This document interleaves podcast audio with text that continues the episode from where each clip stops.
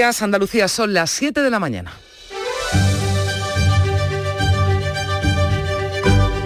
La mañana de Andalucía en Canal Sur Radio con Carmen Rodríguez Garzón. Es jueves 30 de diciembre, penúltimo día de este 2021. Desde hoy cualquier persona contagiada por COVID que no tenga síntomas reducirá su cuarentena de 10 a 7 días. También los no vacunados que hayan tenido un contacto estrecho con un positivo. Así lo han acordado por unanimidad Gobierno y comunidades autónomas reunidos ayer en el Consejo Interterritorial de Salud. Aunque no hay unanimidad entre la comunidad científica respecto a la alta tasa de vacunación, unida que Omicron está causando en su mayoría casos leves o asintomáticos, ha llevado a tomar esta decisión en aras de impedir una nueva paralización de la actividad económica. Andalucía apoya esa reducción de cuarentenas que anunciaba de esta forma la ministra de Sanidad, Carolina Darias. Hemos pasado de una reducción de 10 días para esta persona a 7 días.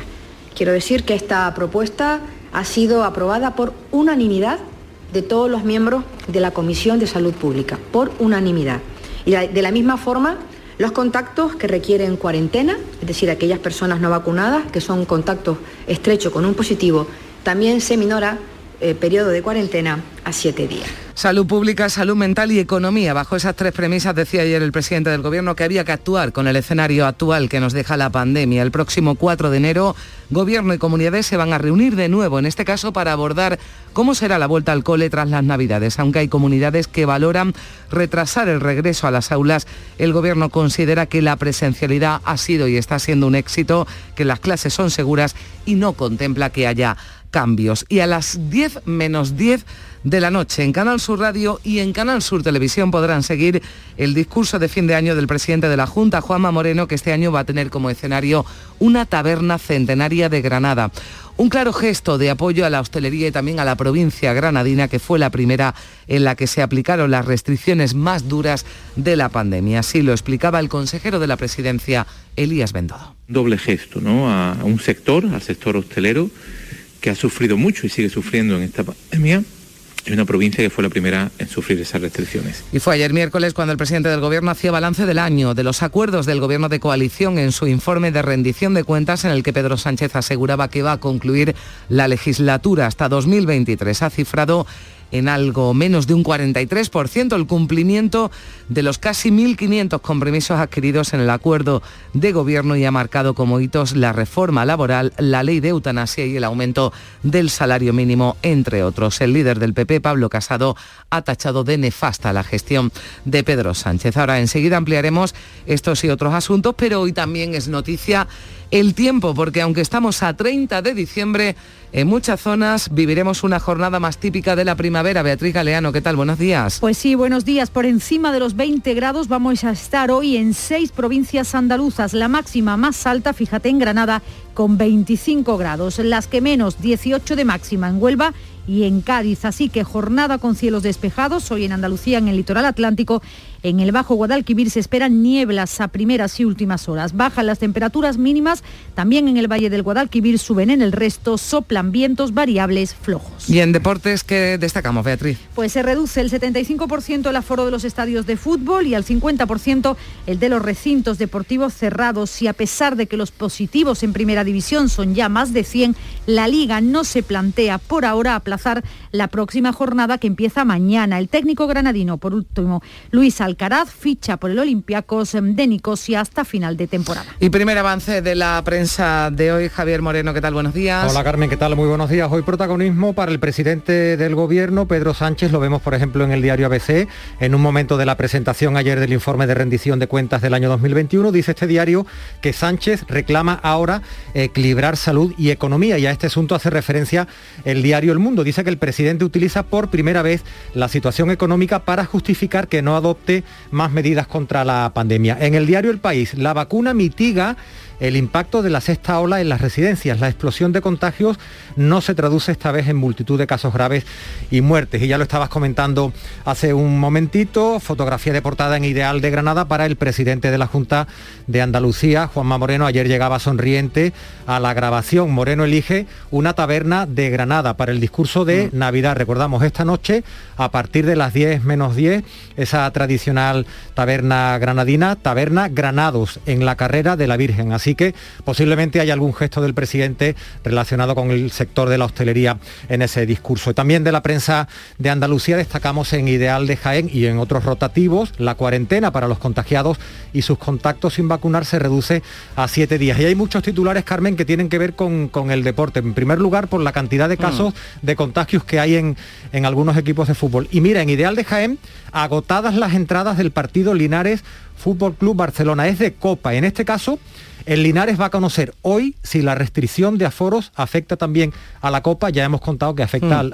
a los partidos. Sí, a los partidos de Liga. Este fin de semana ya se van a ver afectados por esa reducción de aforo del 75% en estadios de fútbol, en estadios abiertos, 50% en recintos cerrados. Así que ténganlo en cuenta. A partir de las 8 vamos a hablar aquí en la mañana de Andalucía con el presidente del Consejo Andaluz de Enfermería, porque en los últimos días se están incrementando las agresiones a los sanitarios. En Sevilla y en Málaga se están produciendo esos ataques en los puntos de vacunación sin cita. También hemos quedado con la concejal del Rocío del Ayuntamiento de Almonte. La aldea se prepara para un fin de año similar, muy similar hablamos en número de personas a los de antes de la pandemia. También nos va a atender Luis Fernando López Cotín, es el delegado de la Agencia Estatal de Metrología en Andalucía, que nos va a explicar por qué tenemos ahora estas temperaturas más propias de la primavera. Ya lo han escuchado antes, 25 grados de máxima hoy, por ejemplo, en Granada. Y ya en tiempo de tertulia,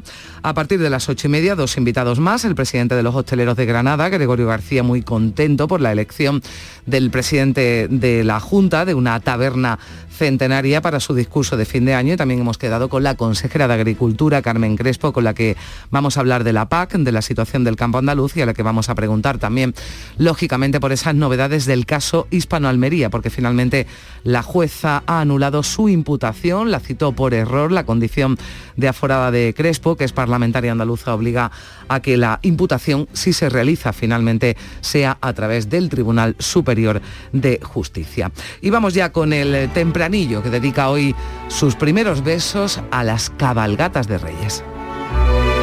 Tempranillo de la cabalgata. Donde no la han suspendido, le están cambiando la cara. Nada de calles estrechas ni de recoletas plazas. Avenidas y avenidas que sean sobre todo anchas.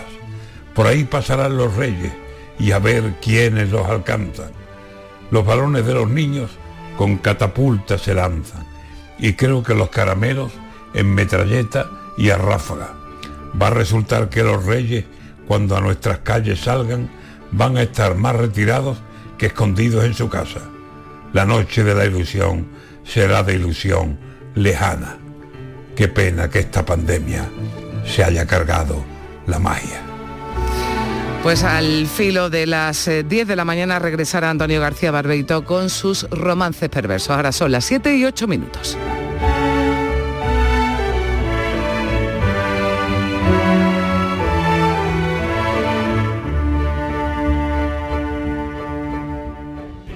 Estas navidades viaja a Broadway con Company, en el Teatro del Soho CaixaBank Regala teatro y no te pierdas este clásico con Antonio Banderas como protagonista y las principales figuras de la escena musical española. Una comedia musical de Stephen Sondheim y George Firth. Disfruta estas fiestas de Company en Málaga. Buenos días, hoy es 23 de diciembre, Día del Pequeño Comercio. Si tienes que hacer un regalo, aprovecha. Buenos días, hoy es 4 de enero, Día del Pequeño Comercio. ¿Has probado a comprar por WhatsApp?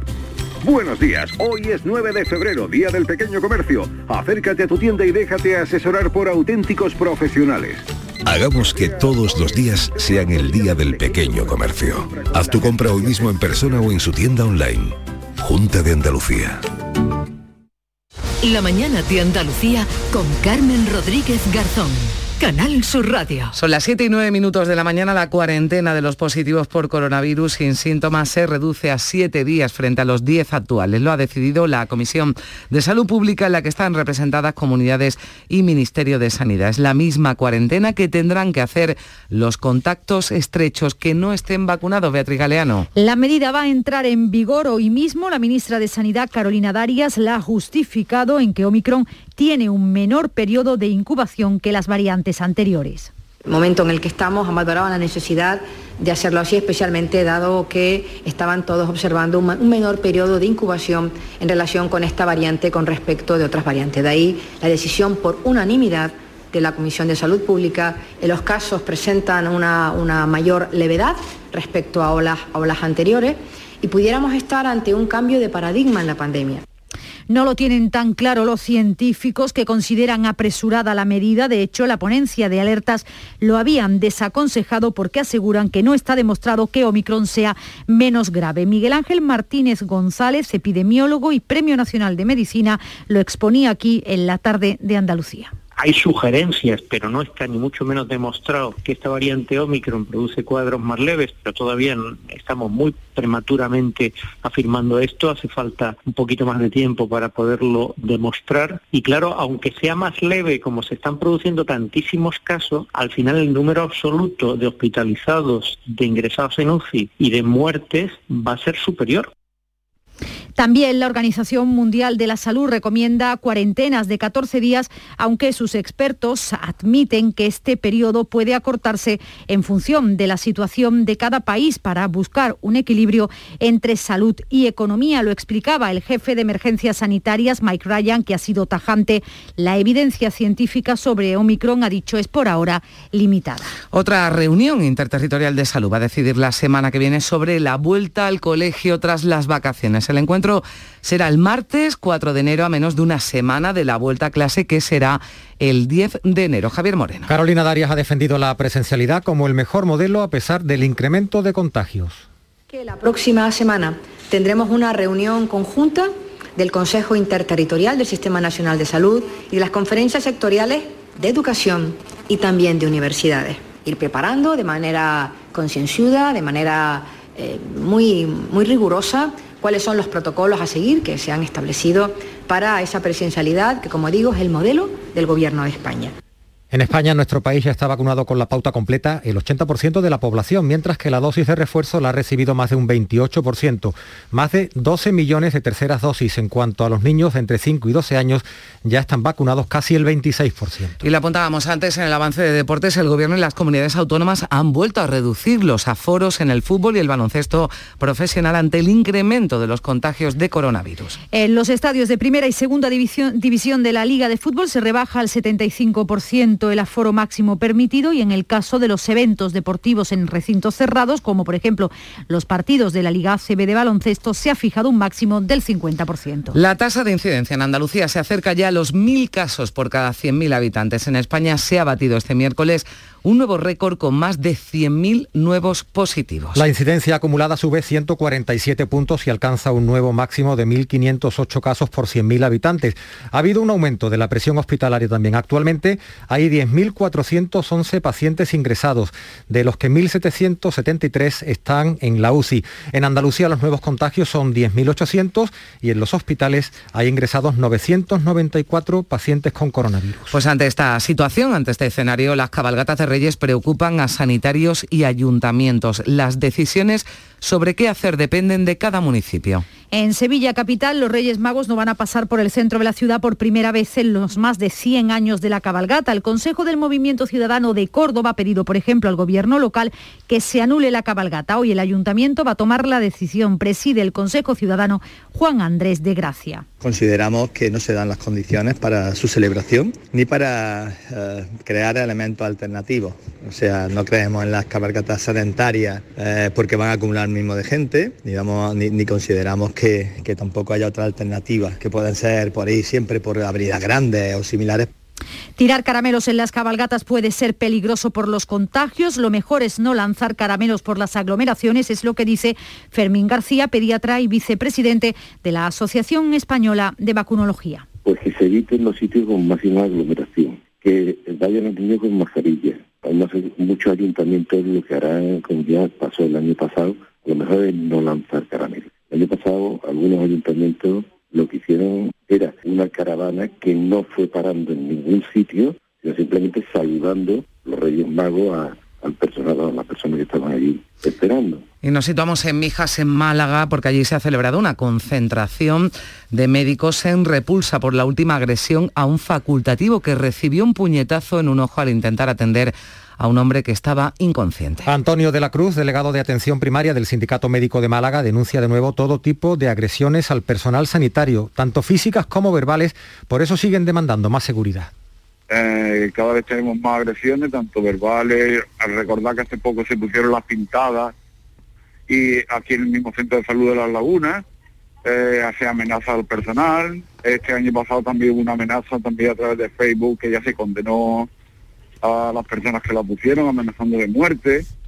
Y en este caso, pues bueno, una agresión física agresiones al personal sanitario que vamos a abordar con el presidente del Consejo Andaluz de Enfermería a partir de las 8 de la mañana. Se están produciendo y se están incrementando ese tipo de agresiones también al personal de enfermería, por ejemplo, en los puntos de vacunación sin cita. Y si el año pasado el presidente Juanma Moreno pronunció el mensaje, el discurso de fin de año desde un hospital, desde el Hospital Militar de Sevilla, como apoyo a los sanitarios, este año sigue la línea de escoger enclaves simbólicos. Ha elegido en esta ocasión una taberna de Granada como apoyo al sector.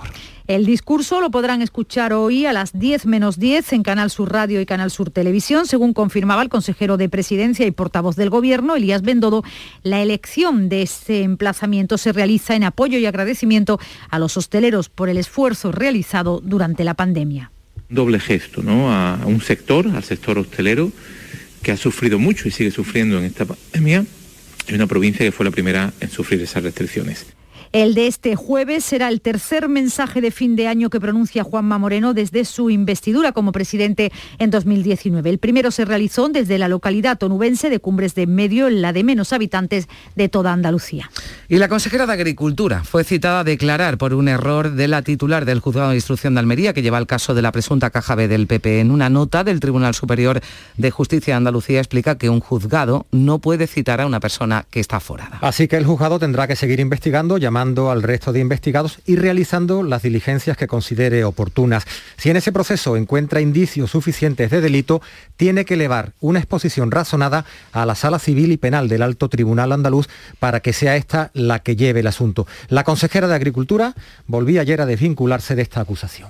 Yo estoy muy tranquila, desconozco todo, no desconozco la providencia también y por tanto vamos a esperar pues, a todas esas circunstancias. Lo que tenemos claro es que yo siempre he actuado conforme a la ley en los cargos que, he tenido de todo tipo, por tanto estoy muy tranquila, muy segura y colaborar con la justicia como tenemos que hacer los cargos públicos. Carmen Crespo, la consejera de Agricultura, que estará con nosotros a partir de las 9 de la mañana aquí en la mañana de Andalucía. Y más cosas. El líder de los socialistas andaluces, Juan Espadas, ha ofrecido un acuerdo, un acuerdo al gobierno andaluz en materia de sanidad, pero eso sí, con condiciones. Un acuerdo que ha dicho en sede parlamentaria y que pase por la contratación urgente de personal y una inversión en atención primaria sin reparar en gastos. Espadas da de plazo hasta los primeros días de enero para exigir dimisiones. No acepto bajo ningún concepto que Moreno Bonilla dé la espalda a esta propuesta de acuerdo y le exijo que nos conteste de manera inmediata. Si no, en el primer pleno de la Cámara tendrá encima de la mesa la petición de dimisión de su consejero por incapacidad para gestionar una situación teniendo recursos que no ejecuta por parte del Gobierno andaluz. Así que blanco y en botella. Y esto no va de elecciones.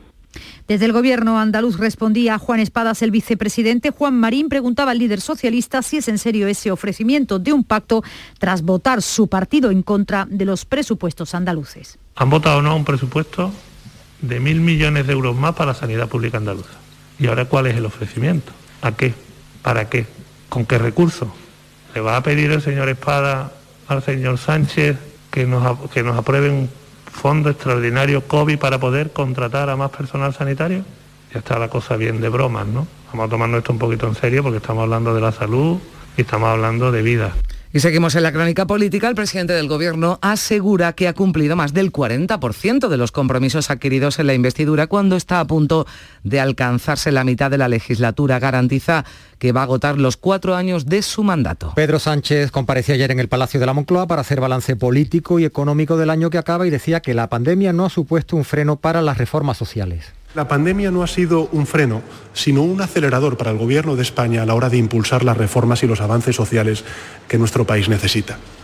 Reformas y avances inclusivos, el Ejecutivo, según el presidente, cumple con grandes consensos sociales y políticos y citaba la reforma del mercado de trabajo, el acuerdo sobre pensiones, la subida del salario mínimo interprofesional, la ley de eutanasia o los presupuestos generales del Estado. Le respondía el líder de la oposición, Pablo Casado, que tachaba de nefasta la gestión del presidente al que acusaba de actuar con arrogancia y con insensibilidad. Por eso el balance para nosotros no puede ser más nefasto Pedro Sánchez ha mentido a todos, lo ha hecho con una gran arrogancia y con una gran incompetencia a la hora de gestionar el peor momento. Tenemos el peor gobierno en el peor momento para España. En Ciudadanos, Inés Arrimadas mostraba su confianza en salir de esta situación, a pesar, ha dicho, de lo que hace el gobierno. Mientras los españoles han dado ejemplo, nuestro gobierno lo que ha dado es vergüenza. Vergüenza porque este año de la pandemia también ha sido el año de los infames indultos a los presos del Prusés. Por cierto que Arrimadas estaba ayer en Andalucía y sacaba al gobierno de la Junta de sus últimas críticas en las que decía que su partido había regalado hasta cuatro gobiernos al PP. Solo en Andalucía, según Arrimadas, se ha cumplido un pacto de gobierno que está dispuesto a reeditar. Y tenemos, eh, Beatriz, una última hora que tiene que ver con ese hombre que se estaba buscando por el último asesinato machista ocurrido en España. Pues sí, se sabe que este hombre, buscado como decías por la policía y la Guardia Civil, se ha atrincherado en una vivienda de Elche, según algunos testigos, con varios rehenes. El hombre tiene al menos una escopeta, realizado varios disparos contra los agentes de la Policía Nacional que formaban parte de ese dispositivo que rodea la vivienda situada en la avenida Ausias March, sin que en principio haya heridos. Las fuerzas de seguridad ya han activado el protocolo de actuación ante incidentes eh, críticos, ya están allí efectivos, especialistas en la resolución de este tipo de situaciones. Este hombre estaba siendo buscado desde el día de Nochebuena porque está acusado de matar a su pareja, una joven paraguaya de 25 años de un disparo en la cabeza. Vamos a estar muy atentos a cómo se desarrolla este suceso, ese hombre, como decimos, que parece que estaría trincherado con rehenes en el Che que se buscaba por ese asesinato machista cometido el pasado día de Navidad. Y más cosas. La Comisión Europea ya conoce las intenciones de España para repartir los fondos de la política agraria común, la PAC, para los próximos cinco años. Las organizaciones agrarias molestas con este plan advierten de que se van a perder más de 500 millones de euros. España va a recibir 47.724 millones hasta el año 2027 para la agricultura y la ganadería. Ayer se le envió a la Comisión el plan estratégico, es decir, cómo se va a repartir ese dinero. Pero en Andalucía, las organizaciones agrarias, cooperativas agroalimentarias y la Junta no están de acuerdo con la propuesta del gobierno español. Lo decía Miguel López, secretario general de COAG en Andalucía. Esto va contra el modelo profesional, contra el tejido productivo que está generando valor añadido por las producciones que hace, que está con fuertes inversiones que es el que genera empleo y fija la población. Hasta marzo todavía hay tiempo para que se recojan las reivindicaciones de Andalucía. Después, las autoridades comunitarias darán su nota al plan español antes de julio para que entre en vigor el 1 de enero de 2023. Y unos escaladores han hallado este miércoles el cadáver de un hombre de unos 40 años en avanzado estado de descomposición en una zona escarpada de difícil acceso en Málaga, los Pinares de San Antón. Es un lugar en el que habitualmente se practica escalada. Los bomberos han rescatado el cuerpo que llevaba ropa de senderista y que a simple vista no presenta signos de violencia. La Policía Nacional investiga las causas del fallecimiento y también su identidad. Enseguida le damos un repaso más detallado a la prensa de este jueves 30 de diciembre. Son las 7 y 23 minutos. Seguro que has contratado algún producto por el que te sientes engañado. O por mucho que pagas, la deuda de tu tarjeta nunca se termina. No te preocupes, en Adicae arreglamos tu situación, sea cual sea. Gastos hipotecarios, IRPH, tarjetas revolving o multitud de fraudes al ahorro. Infórmate ahora en adicaeandalucía.org. Campaña subvencionada por la Junta de Andalucía.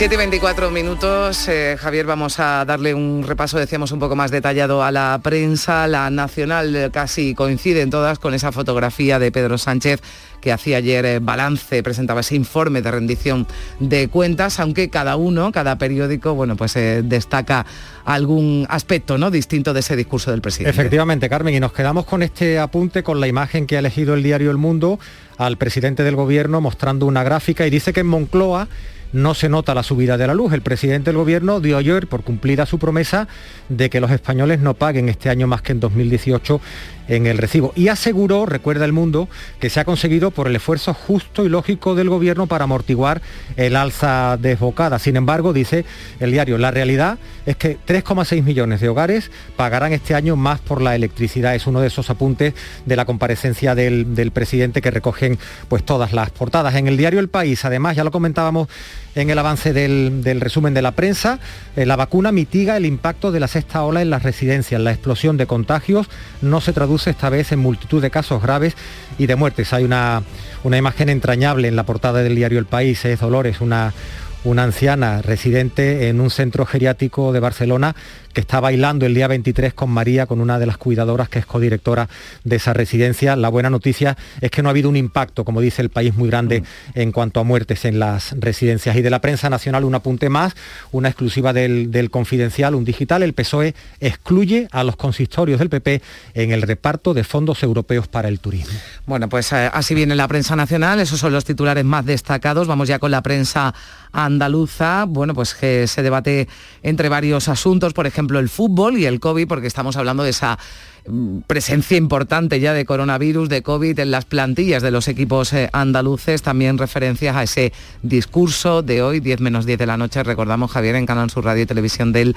presidente de la Junta en una taberna de Granada. Efectivamente, el fútbol, el COVID, por ejemplo, dice el día de Córdoba, salpica la vuelta del equipo. Germán Crespo y su segundo Oscar Ibáñez se ausentaron tras haber dado positivo, pero en el caso de los jugadores no hay ningún problema. En Ideal de Jaén hay colas se han agotado las entradas del partido Linares Fútbol Club Barcelona, pero hasta mañana el equipo no va a conocer si hay restricciones en el aforo que afectan a la Copa. Recordamos que para el resto de estadios al aire libre son del 75% y para el interior, para pabellones, del 50%. El presidente de la Junta, Juanma Moreno, muy sonriente, por supuesto, es el, la fotografía de portada que ha elegido el diario Ideal de Granada para el discurso de Navidad, llegaba ayer para grabar en la taberna Granados, un clásico en la carrera de la Virgen su mensaje que vamos a emitir hoy nosotros en la radio y en la tele a partir de las 21.50 a las 10 menos 10.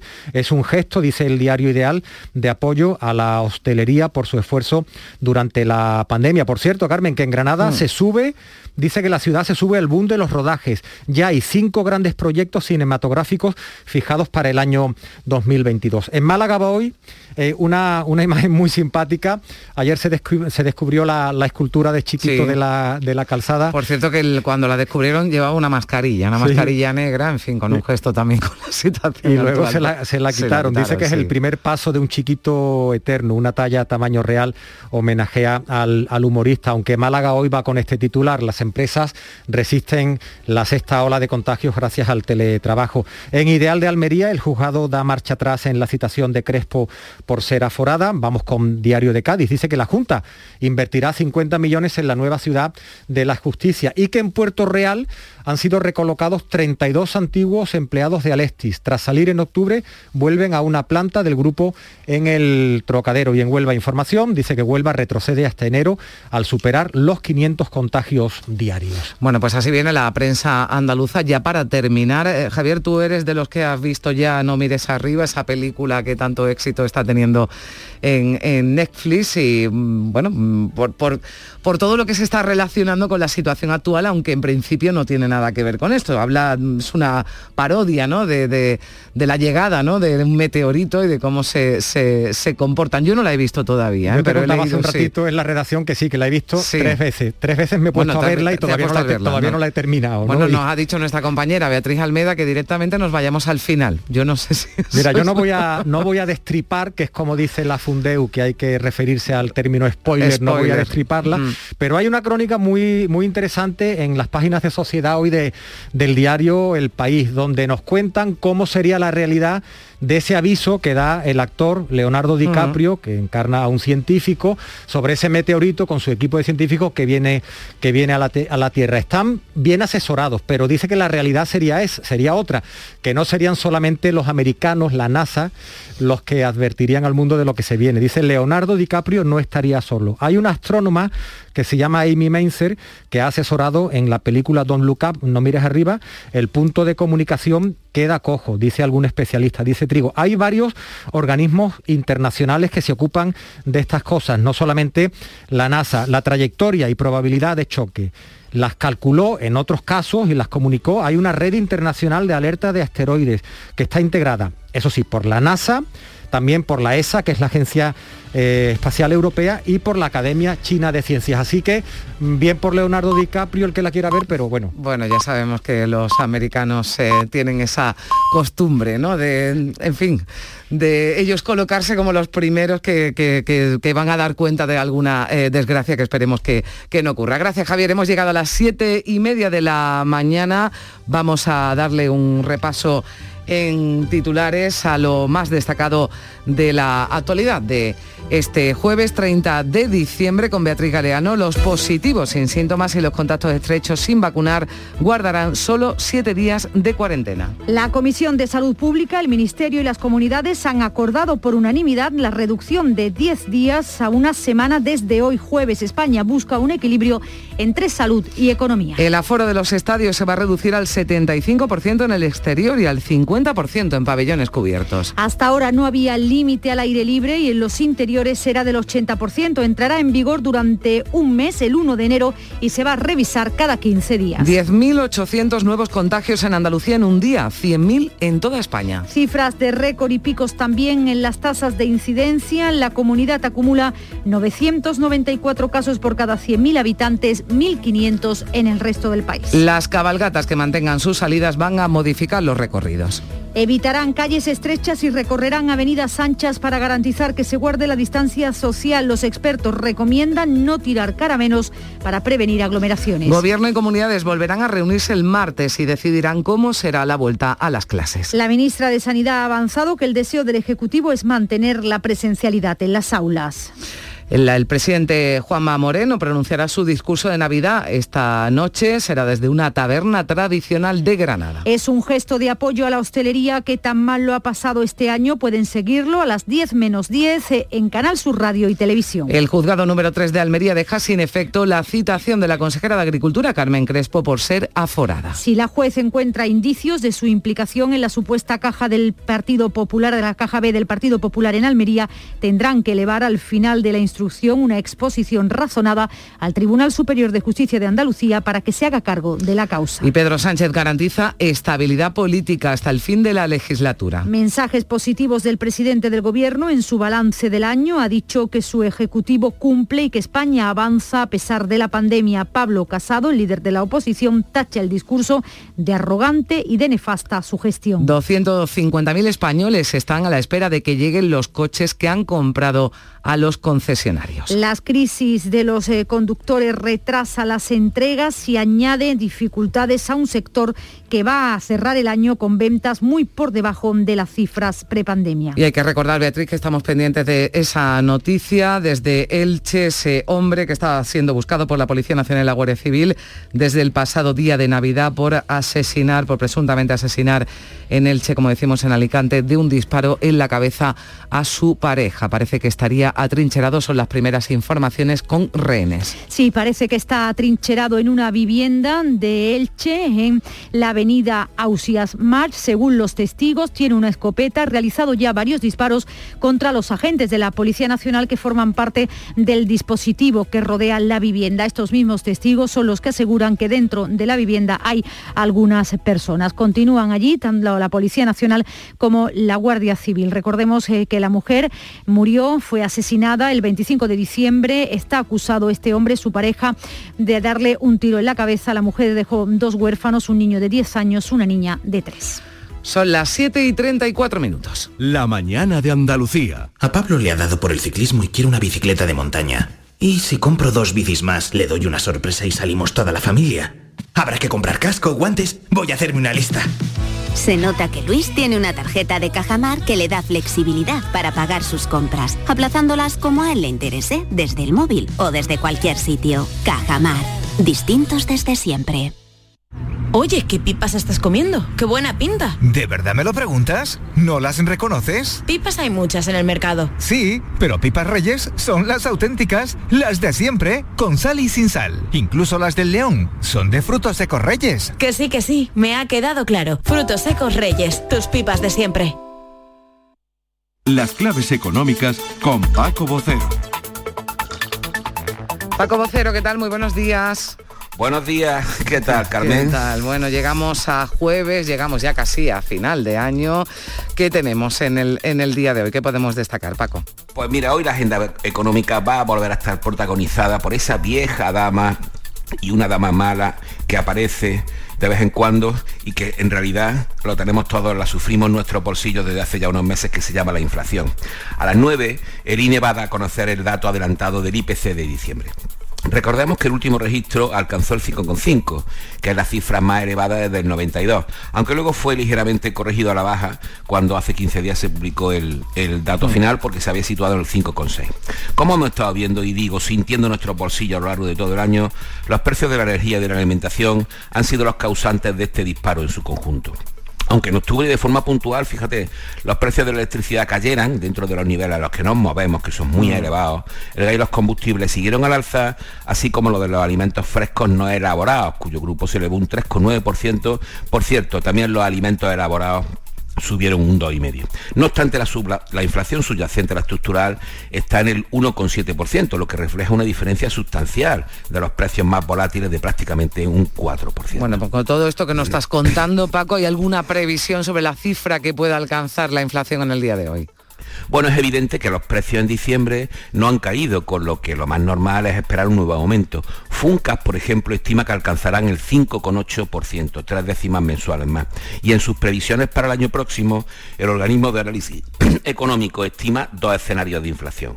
El primero con una tasa anual media, esto es importante, media del 2,9 con una subyacente del 1,9. En el segundo escenario es más pesimista y considera que esa tasa media será del 3,5 y la subyacente del 2,1. Bueno, pues saldremos de duda, como dices, a las 9 de la mañana cuando el INE publique ese dato, pero ya dicho esto, y que se nos ha quedado el cuerpo de aquella manera, nos podemos ir hoy con alguna buena noticia en lo económico, Paco. Sí, ya que Funkas nos ha dicho que va a subir un poquito más, vamos a buscar algo que siempre hay algo positivo que encontrar en un escenario tan lleno de incertidumbres en lo económico como este. Por ejemplo, mira, el análisis del mercado laboral europeo que ha realizado la plataforma digital de empleo InfoJobs. Los mercados de trabajo en Europa, según las cifras que maneja la plataforma, en cuanto a ofertas de empleo publicadas, han crecido este año en torno a un 53% frente a 2020. Los más destacados han sido Italia, que ha crecido un 94%, Países Bajos un 91% y Francia con un 83%.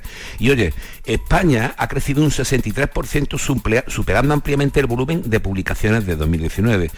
Este año se han publicado más de 1,6 millones de ofertas de trabajo digitales de empleo en lo que va de año y las perspectivas para 2022 son igualmente buenas. Así que nos vamos a apuntar a que siga habiendo una buena oferta de empleo en las plataformas digitales para el año que viene y lógicamente que el empleo pueda pegar un tirón importante este año. Ojalá, nos apuntamos siempre a las buenas noticias, en eso desde luego, bueno, siempre, siempre, y además que estamos a punto ya de llegar a 2022, así que lo que hacemos es desear que lleguen buenas noticias de todo tipo, también económicas, que nos analizará, como siempre, cada, cada día Paco Vocero. Paco, un abrazo, gracias. Igualmente Carmen, a seguir bien y hasta mañana. Adiós, 7 y 38 minutos.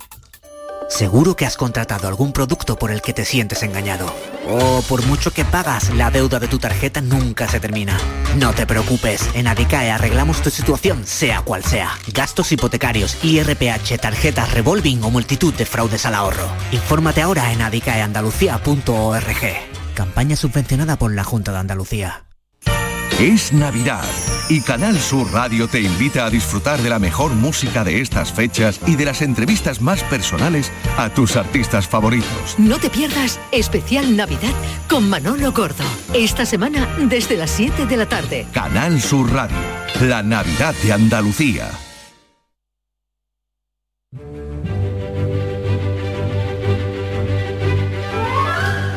Hoy, 30 de diciembre, el Santoral Católico recuerda a una de las mujeres más destacadas de la Biblia, Santa Judith, considerada toda una heroína por el pueblo de Israel tras matar al general que pretendía apoderarse de su patria. Así que hoy Santa Judith, felicitadas quedan todas. Hoy también recordamos que un día como hoy, un 30 de diciembre de 1997, la reina Isabel II nombra caballero del Imperio Británico al músico Elton John.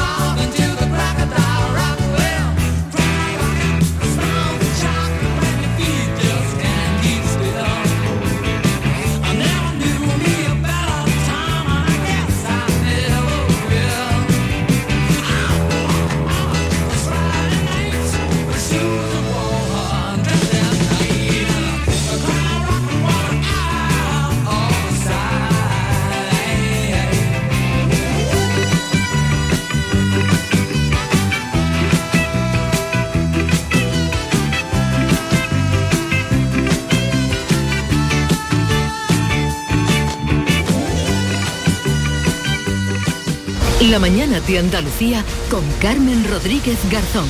Canal Sur Radio. 7.41 minutos de la mañana, nos situamos en Granada y el metro se paralizó ayer más de una hora en su trayecto inicial entre Albolote y Maracena por el simulacro de emergencia general tras un accidente simulado entre el tranvía y una furgoneta con dos heridos graves y en el que se entrenaron los trabajadores del metropolitano, también los servicios de emergencia para accidentes reales. Antonio Valverde.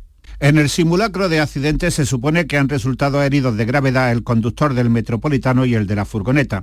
Han participado 70 efectivos, incluidos bomberos, policías y personal sanitario de protección civil y del metro. El trayecto paralizado entre Maracena y Albolote se ha realizado con un autobús durante la hora y media que ha durado el ejercicio. La consejera de Fomento, Marifran Carazo, ha dicho que la accidentalidad por colisiones con vehículos privados se ha reducido a la mitad desde que se puso en marcha el metro de Granada nada. Para probar, comprobar pues, todo ese protocolo que es habitual de cara a un accidente posible en el metro de Granada y comprobar bueno, pues, cómo se trabaja en equipo para probar todo ese protocolo, seguir formándose y seguir mejorando esa seguridad del metro de Granada, un metro que convive ya con la ciudad, que ha reducido su accidentalidad, la que vamos a reproducir, los choques de vehículos en cruces en un 50%. El plan de autoprotección del Metro de Granada realiza un simulacro general por año, tanto en túneles como en superficie. Este es el quinto desde la puesta en servicio del tranvía en septiembre de 2017. Y en Huelva, la aldea del Rocío, uno de los destinos preferidos para entrar en el nuevo año. El dispositivo de seguridad y sanitario para estos días de fiesta ya está preparado al no contemplarse restricciones ni de movilidad, ni de grupo, ni de aforos de personas. Espera una afluencia similar a años anteriores a la pandemia, Paco Aranzana. Desde el Ayuntamiento almonteño se ha hecho un llamamiento a la responsabilidad ciudadana. La Junta Local de Seguridad ha puesto en marcha el dispositivo de refuerzo de seguridad y sanitario. La concejal del Rocío, Macarena Robles. Hemos sacado un bando donde recordamos toda la normativa que está en vigor y donde hemos puesto establecido la prohibición de estacionar en tres, en tres calles de el Consejo de las autoridades por la, eh, la idiosincrasia que presentan las calles de ser tan estrechas y haber tanto cúmulo de coches que impiden el paso de vehículos de emergencia, como por ejemplo una ambulancia o un camión de bomberos. A pesar de que la Virgen del Rocío se encuentra en Almonte, la afluencia de personas para la celebración de la salida y entrada de año va a ser muy similar a otras Navidades. Y una escultura recuerda al querido humorista Chiquito de la Calzada en el parque que lleva su nombre junto al Paseo Marítimo de Poniente, en la capital malagueña. La escultura que han promovido la Asociación del Humorismo Español ha sido realizada a tamaño natural por el escultor Ramón Chaparro. Allí ha estado Rosa Rico. La escultura realizada en bronce de dos metros de altura, con un gesto muy característico del cómico y cantador malagueño, ya está aquí en su parque, en el Parque Gregorio Sánchez. Ya eh, todos los vecinos, eh, todos los humoristas que han estado en este acto de inauguración han podido tocar su mano, su rodilla y hacerse fotos junto a él. Es una presencia de Chiquito de la Calzada en, su Málaga. Su hermano y su sobrino han mostrado su satisfacción por este sentido homenaje. Tomás Sánchez. Muy, muy emotivo, con mucha ilusión de tener la estatua esa en Málaga, donde él quería a su público y siempre ha demostrado ser un buen malagueño. Está situada en el Parque Gregorio Sánchez, chiquito de la calzada, a la altura de la gran chimenea del Paseo Marítimo Antonio Banderas, junto al mar. Llegaste haciendo Pues así hemos llegado a las 8 menos cuartos. Se quedan ahora en Canal Sur Radio y en RAI con la información local. En la mañana de Andalucía de Canal Sur Radio, las noticias de Sevilla. Con Araceli Limón. Buenos días, hace fresco, tenemos 11 grados de temperatura a esta hora de la mañana y esperamos una máxima en torno a los 20-21 grados, primaveral, vaya al mediodía, pero antes tendremos que pasar las nieblas que habrá a primera hora de la mañana y que se repetirán también a última hora de la tarde.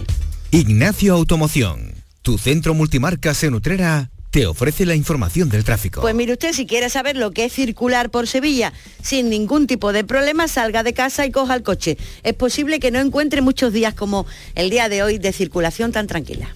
¡Oh, oh, oh! qué ganas tengo de repartir regalos por todo el mundo! ¡Jefe! ¡Tenemos un problema! ¿Qué pasa, duendecillo? El reno Rudolf se ha dado de baja y no puede trabajar. ¿Cómo? ¿Que no puede trabajar? No pasa nada. Entra en www.ignacioautomoción.es que ahí tienen la solución. Ignacio Automoción tiene la solución. Las noticias de Sevilla. Canal Sur Radio. ¿Van a salir los reyes? en Sevilla Capital. Eso sí, será una cabalgata muy diferente a la que estamos acostumbrados. Los Reyes, por primera vez en más de 100 años, no van a pasar por el centro de Sevilla y tampoco van a visitar Triana ni el barrio de los Remedios. Saldrán a las 4 y cuarto de la tarde aproximadamente desde la universidad e irán por la ronda histórica, la Resolana, la calle Torneo, ahí entrarán eh, hacia Marqués de Parada, un trocito de Reyes Católicos, Paseo de Colón, Paseo de las Delicias y hacia adentro, por el por la zona, por la corona del centro de la ciudad. Ese es el acuerdo al que han llegado tanto el Ayuntamiento como el Ateneo de Sevilla. El delegado de Gobernación y de Fiestas Mayores, Juan Carlos Cabrera, ha dicho que se ha optado por un itinerario más amplio, más ágil pero también más corto en el tiempo. Y ha destacado el esfuerzo del Ateneo, de los servicios municipales y el esfuerzo también, como no, que tendrán que hacer los sevillanos. Se ha hecho un esfuerzo, es un esfuerzo porque evidentemente cambiar el itinerario y concentrar en este itinerario nuevo a todas aquellas familias que están acostumbradas a verla en un lugar, pues requiere también, como digo, ese esfuerzo, esa colaboración entre todos para poder celebrar una cabalgata que todos estamos ansiosos de poderla eh, vivir, pero como digo, también eh, sin dejar la realidad que estamos ahora mismo padeciendo, que es que hay contagio y hay que seguir con todas las precauciones necesarias. El ayuntamiento le pide a los sevillanos que utilicen la mascarilla cuando vayan a ver la cabalgata y en contra de lo que en principio se podría suponer que se utilice también el transporte público. Y todo esto el día en el que Sevilla registró un nuevo récord de eh, contagios de COVID. 2.260 nuevos casos se han dado en las últimas 24 horas.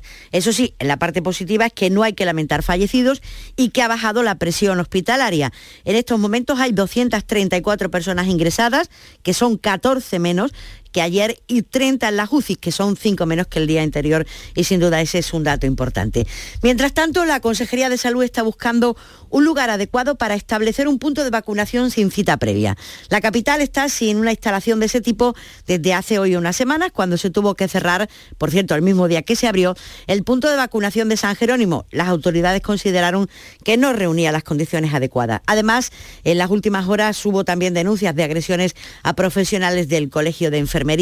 Y aproximadamente a esta hora Cuatro vías de la estación de Santa Justa estuvieron ayer cerradas hasta las 10 de la mañana. Un hombre yacía herido en una de las vías. Podría tratarse, podría tratarse de un intento de suicidio. Fernando Ramos, el portavoz de Aviv. Por este motivo eh, se, ha, cortado el tráfico por las vías 7 y 8, que son de, ancho convencional para cercanías y, trenes de media distancia. La persona que se encontraba sobre la vía ha sido evacuada a las 9.45. Algunas personas vieron al hombre con cortes en las muñecas, pero al ir a ser atendido fue cuando se arrojó a la vía. De allí lo rescataron los servicios sanitarios con diversas lesiones, entre ellos una fractura en la cabeza. Eh, el hecho fue bastante complicado en la estación porque de 8 a 10 de la mañana es uno de los momentos de más tráfico ferroviario de todo el día. Las noticias de Sevilla. Canal Sur Radio. Los alojamientos rurales en la provincia de Sevilla rozan el 90% de ocupación para la Nochevieja y además apenas ha habido anulaciones. Este porcentaje de ocupación se mantiene en todas las comarcas, pero especialmente es muy llamativo en Sierra Morena. Eh, no se han dado eh, anulaciones en las últimas horas porque, según ha explicado a Canal Sur Radio el alcalde de Casalla, Sotero Martín, los turistas consideran que el turismo rural, que la Sierra Morena de Sevilla es un lugar, además de bueno, muy seguro digamos, el gran destino de la provincia fundamentalmente en estas fechas, no solamente para alojamiento, para pasar unas fiestas en paz y saludables, además de eso es un lugar de compras en diciembre por los excelentes productos, no solamente del cerdo ibérico, sino del cordero, los dulces, los mantecados. Y además parece que va a hacer buen tiempo en la noche vieja, que las temperaturas van a ser altas. Y en el primer día que tuvimos ayer sin llover, después de más de una semana lloviendo, el consejero delegado de Masesa, de la empresa municipal de aguas de Sevilla, dijo en Canal Sur Radio que habría que subir el precio del agua, fundamentalmente para mantener bien las infraestructuras. Jaime Palop puso este ejemplo. ¿Cuánto cuesta el agua en Milán? Pues en Milán cuesta 4 euros. ¿Cuánto cuesta en Copenhague? Copenhague, Dinamarca. Qué barbaridad, si ahí les sobra el agua. 9 euros. O ellos lo están haciendo muy mal o a nosotros nos falta algo. Claro, la, la consecuencia es inmediata. Deberíamos de ser capaces de subir poco a poco el agua Ahí está la explicación. El plan de inserción laboral del Ayuntamiento de Sevilla, el plan Integra, que así se llama, cuenta en esta edición, la quinta, con 3,8 millones de euros, la mayor cantidad consignada hasta el momento y de la que se van a beneficiar 6.000 personas que tienen dificultades para acceder al mercado laboral. 12 entidades de Sevilla serán las encargadas de desarrollar los distintos programas que cuentan con esta financiación municipal. Escuchan a la alcaldesa de Sevilla en funciones, Sonia Gaya que es un programa que consideramos absolutamente consolidado dentro de la estrategia eh, municipal de fomentar el empleo. Llega con una partida presupuestaria importante y bueno, con los objetivos más ambiciosos de cuantas ediciones, de, de las cinco ediciones, ¿no? Esta va a ser la quinta que hemos llevado a cabo. La Policía Nacional ha intervenido varias armas de fuego y una pieza de artillería en una operación contra el cultivo de marihuana que se ha llevado a cabo en Osuna.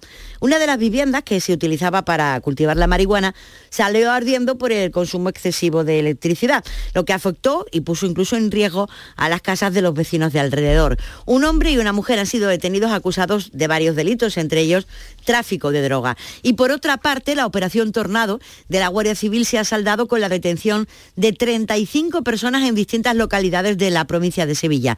Se han desmantelado 16 puntos de venta de droga, fundamentalmente heroína y cocaína. La organización criminal se valía de menores, fíjense, y de kioscos de golosinas para distribuir la mercancía que tenía. Y se ha presentado ya en Triana ha sido concretamente el cartel de Simov, el Salón Internacional de la Muda Flamenca que se va a celebrar el año que viene, con toda probabilidad y con toda normalidad, del 3 al 6 de febrero.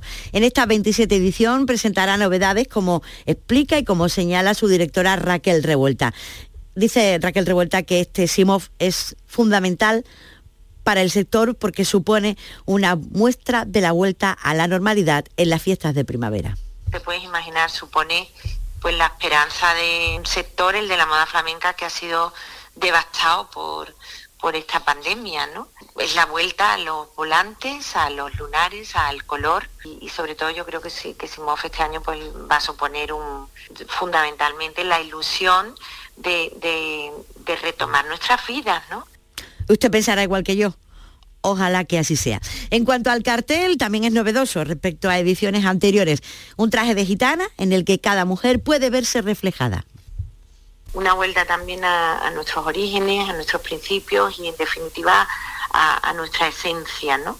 Es la, el cartel refleja la historia de un vestido y en todas las historias de todos los vestidos de cada una de las mujeres andaluzas eh, hay experiencia y hay momentos pero antes de que llegue el Simov, antes de que lleguen las fiestas de primavera, hay que superar el trance de la Nochevieja y también el trance de los Reyes. Por si quiere alguna indicación, les informamos que el obrador Camacho Sánchez de la localidad sevillana de Alcalá de Guadaira, municipio de Buenos Panaderos, ha ganado el primer concurso que se ha convocado en la provincia al mejor roscón de Reyes.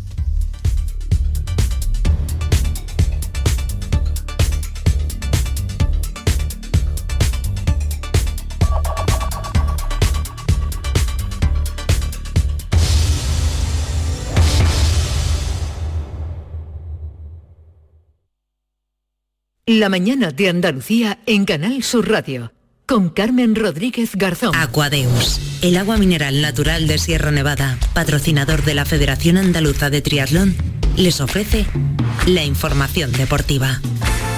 Información del deporte con Nuria Gaciño, buenos días. Hola, ¿qué tal? Muy buenos días. Eh, tal y como adelantábamos ayer, se reduce el aforo en los recintos deportivos. Ante el aumento de los casos COVID en nuestro país, se ha decidido en la reunión del Consejo Interterritorial reducir el aforo en un 75% en los espacios abiertos, en los espacios al aire libre, como son los estadios de fútbol, y al 50% los recintos cerrados. Así que este fin de semana los primeros equipos que se verán afectados por esta medida serán el Betis y el Cádiz en primera y el Almería en segunda, los tres andaluces que van a jugar en casa. Y vamos a ver cómo afecta todo esto en la Copa del Rey, donde como saben los modestos quieren hacer caja. Y mientras siguen aumentando los casos positivos en el deporte, de hecho en la máxima categoría del fútbol español son ya más de 100 los contagios que hay, pero a pesar de ello, la liga no se plantea aplazar la próxima jornada que va a comenzar mañana.